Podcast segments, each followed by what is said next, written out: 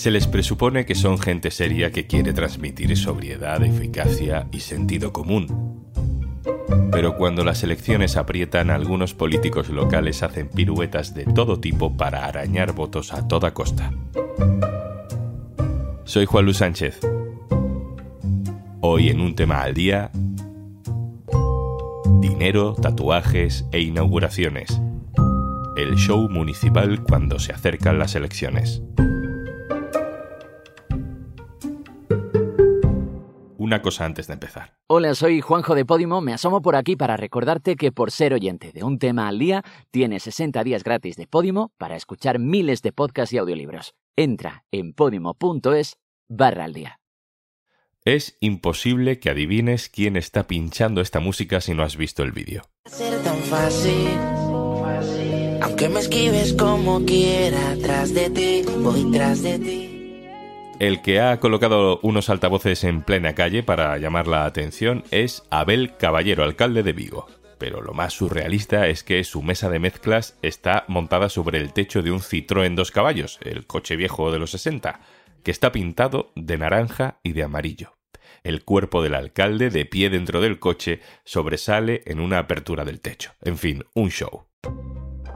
Pero claro, es Abel Caballero, estamos acostumbrados al show hasta en Navidad porque la música y la luz van a vivir en Vigo en el árbol.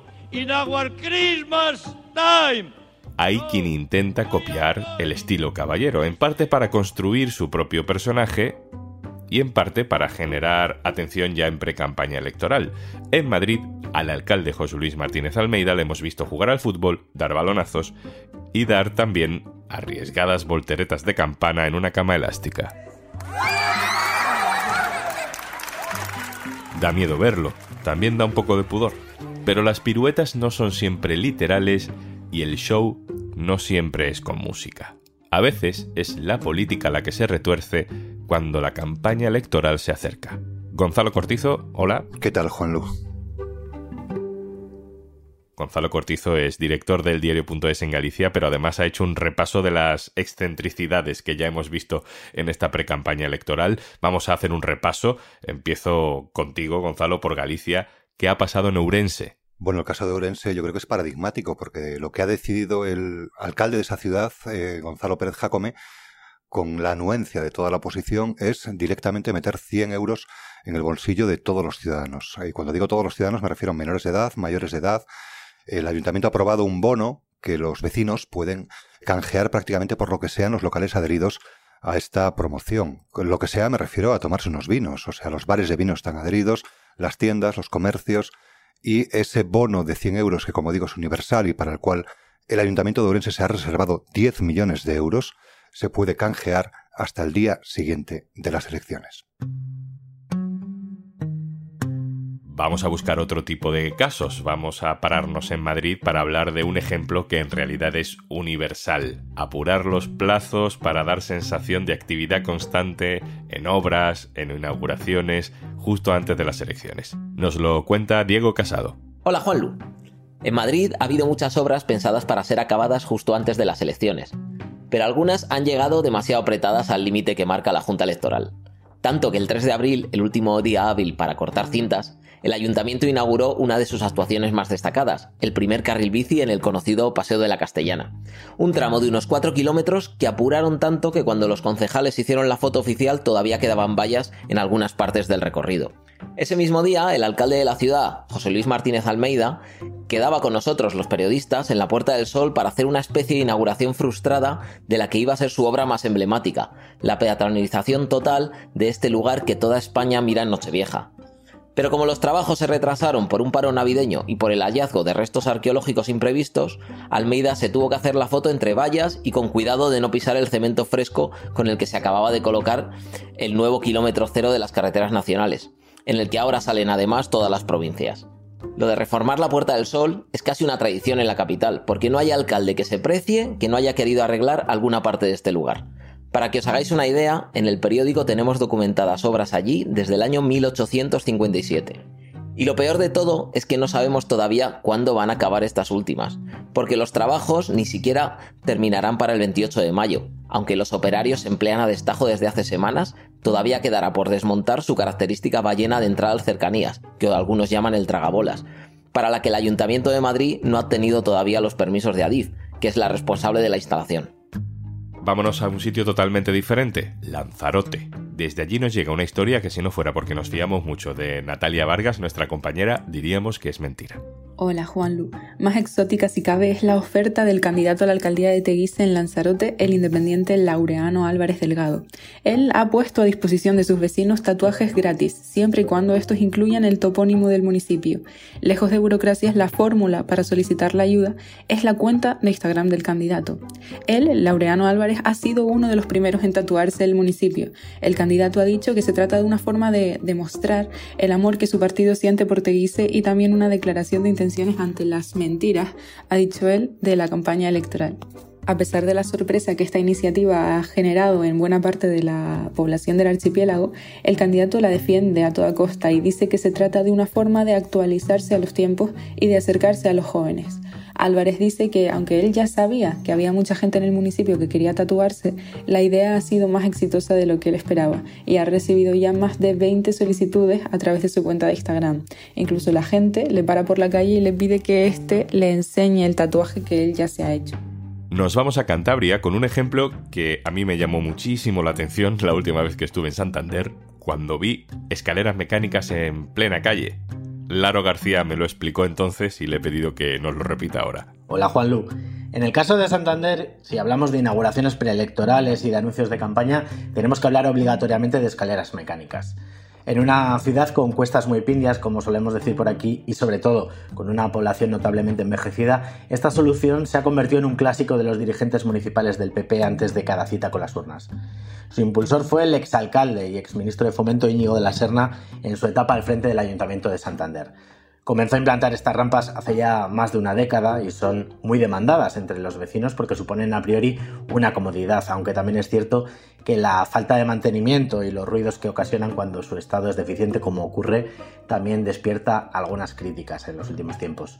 Actualmente Santander cuenta con 15 de estos denominados itinerarios mecánicos, que incluyen desde escaleras o rampas mecánicas hasta ascensores en la calle o incluso hay un funicular panorámico y han supuesto una inversión a lo largo de los últimos años de más de 26 millones de euros en esta campaña para las elecciones del 28 de mayo, la ciudad se va a quedar por primera vez en mucho tiempo sin su inauguración correspondiente. Y es que, eh, por un lado, la improvisación del equipo de gobierno Partido Popular Ciudadanos y por otro, los retrasos en las obras y la falta de presupuesto municipal durante dos ejercicios, ha dejado a la alcaldesa Gemma Igual sin poder inaugurar a tiempo su proyecto estrella. Dos nuevos tramos de escaleras mecánicas que van a costar en total cerca de 5 millones de euros y que actualmente se encuentran en ejecución, pero que de ninguna manera van a estar finalizados hasta la próxima legislatura, por lo tanto rompiendo una tradición que se venía repitiendo cada cuatro años a las puertas de cada campaña electoral.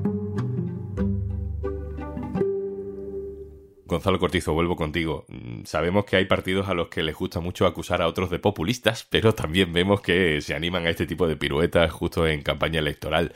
Eh, quizá ahí y le escuchábamos al principio, o más bien escuchábamos su música, el gran referente es Abel Caballero.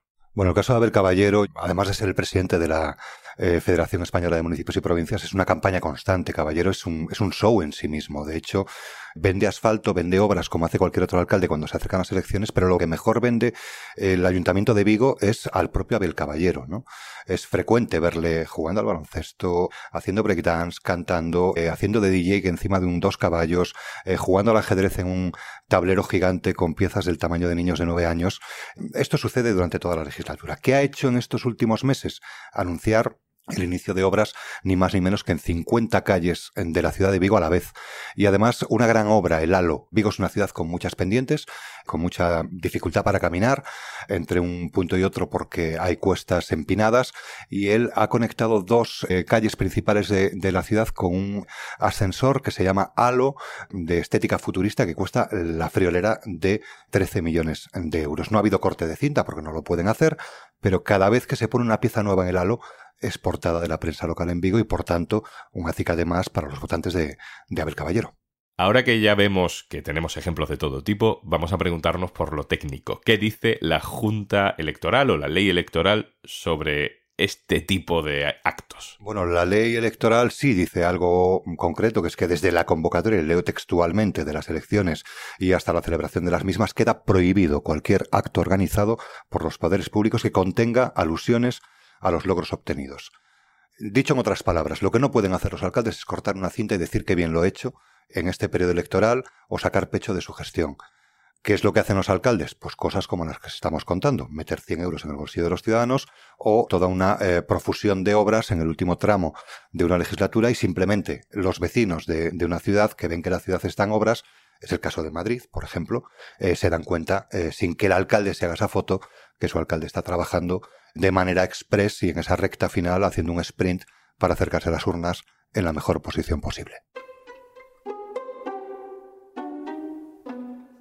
Eso es lo que dice la ley Gonzalo, pero echa la ley, echa la trampa. Siempre hay estrategias para intentar colar alguna inauguración o algún acto extra. Hay trucos para intentar hacer campaña sin que parezca que estás haciendo campaña? Bueno, uno es que cualquier acción de gobierno, siempre que vaya acompañada de la oposición, ya queda prácticamente fuera del ojo y de la sospecha de que es un acto electoral. Dos, no se cortan cintas, o sea, no hay actos institucionales, pero evidentemente la prensa local siempre está ávida de contar las novedades, entonces tú mantienes la acción de gobierno. El caso de Vigo, 50 calles que empiezan eh, sus obras de manera simultánea. Esto, sea como fuere, los vecinos lo van a ver. No está el alcalde diciendo esto se hace por muy buena gestión, no está cortando una cinta, no está la banda municipal afinando los instrumentos para esa fiesta, pero eh, es una manera de sortear. Por tanto, la ley yo diría que es poco precisa, es muy fácil saltársela.